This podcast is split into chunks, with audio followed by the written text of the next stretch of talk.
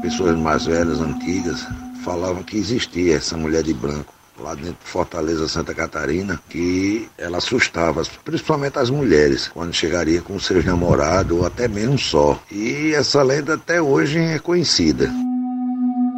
Eu acho que desde quando era criança sempre ouvi falar é que é uma mulher que tem no forte que ela fica assombrando as pessoas numa partezinha que tem ali no forte, num corredorzinho assim que dá para uma porta e também tem um quadro dela lá em cima. As pessoas sempre falam que vem ela lá em cima assim.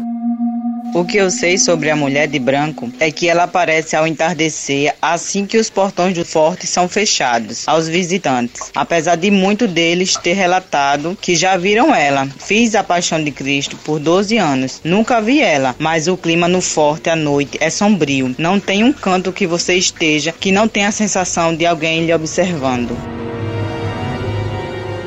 Muitas são as variantes dessa lenda contada por moradores da cidade. Igorberg Bernardo, secretário de Cultura de Cabedelo, afirmou que existem de fato duas versões. Vamos ouvir. A primeira é que a senhora Branca Dias era uma que vivia no entorno da Fortaleza de Santa Catarina e foi aprisionada pelo então capitão Mó da Fortaleza. Ele se interessou pela camponesa, pela sua beleza e trouxe ela para dentro da fortaleza a fim de obrigá-la a fazer esse casamento. E ela não aceitou de boa vontade o casamento e acabou ficando eternamente aprisionada na fortaleza de Santa Catarina. Uma outra versão que também se fala muito é que ele fez esse aprisionamento dessa camponesa, no entanto, ele mandou matar toda a sua família para que ela não tivesse nenhum motivo mais para sair da fortaleza. E essa camponesa, muito revoltada, acabou tramando na noite de casamento dela com o Capitão Mó o assassinato do próprio Capitão Mó. E aí acabou que os dois acabaram morrendo numa tragédia dentro da fortaleza e aí fez com que esses espíritos ficassem no entorno da nossa fortaleza de Santa Catarina. arena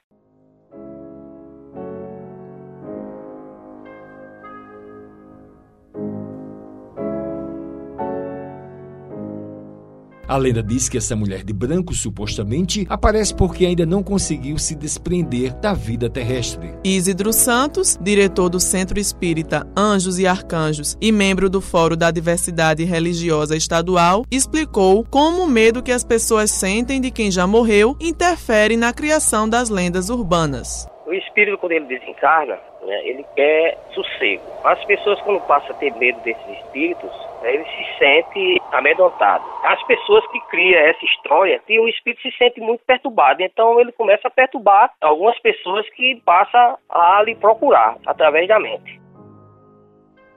A Fortaleza de Santa Catarina, em Cabedelo, nasceu com a finalidade de proteger a então cidade real de Nossa Senhora das Neves, a atual João Pessoa. A primeira construção foi erguida em Taipa pelos portugueses em 1586, com o objetivo de defender a cidade e proteger o litoral paraibano de invasões dos holandeses e franceses. Ela acabou sendo destruída pelos povos indígenas e só sendo reconstruída por volta de 1600. Resistiu aos ataques dos invasores até 1634, quando os holandeses finalmente tomaram a região. Os holandeses aumentaram o tamanho da fortificação e a renomearam para a Fortaleza de Margarida. Após passar pelas mãos dos ditos colonizadores, ficou em estado de abandono até o final da década de 1870, quando foi cedido aos cuidados da Marinha. O edifício se tornou uma cadeia pública e em 1907 deixou de ser uma fortificação e voltou a ser abandonado novamente. Em 1974, na gestão do então governador Hernani Sátiro, o Forte de Santa Catarina foi restaurado, valorizando suas arcadas. O imóvel de propriedade da União foi tombado pelo Instituto do Patrimônio Histórico e Artístico Nacional, IFAM, nesse período. Em 2017, o Forte de Santa Catarina foi indicado para entrar na lista do Patrimônio Mundial da Humanidade. É um dos equipamentos históricos mais antigos do Brasil e mais importantes da Paraíba.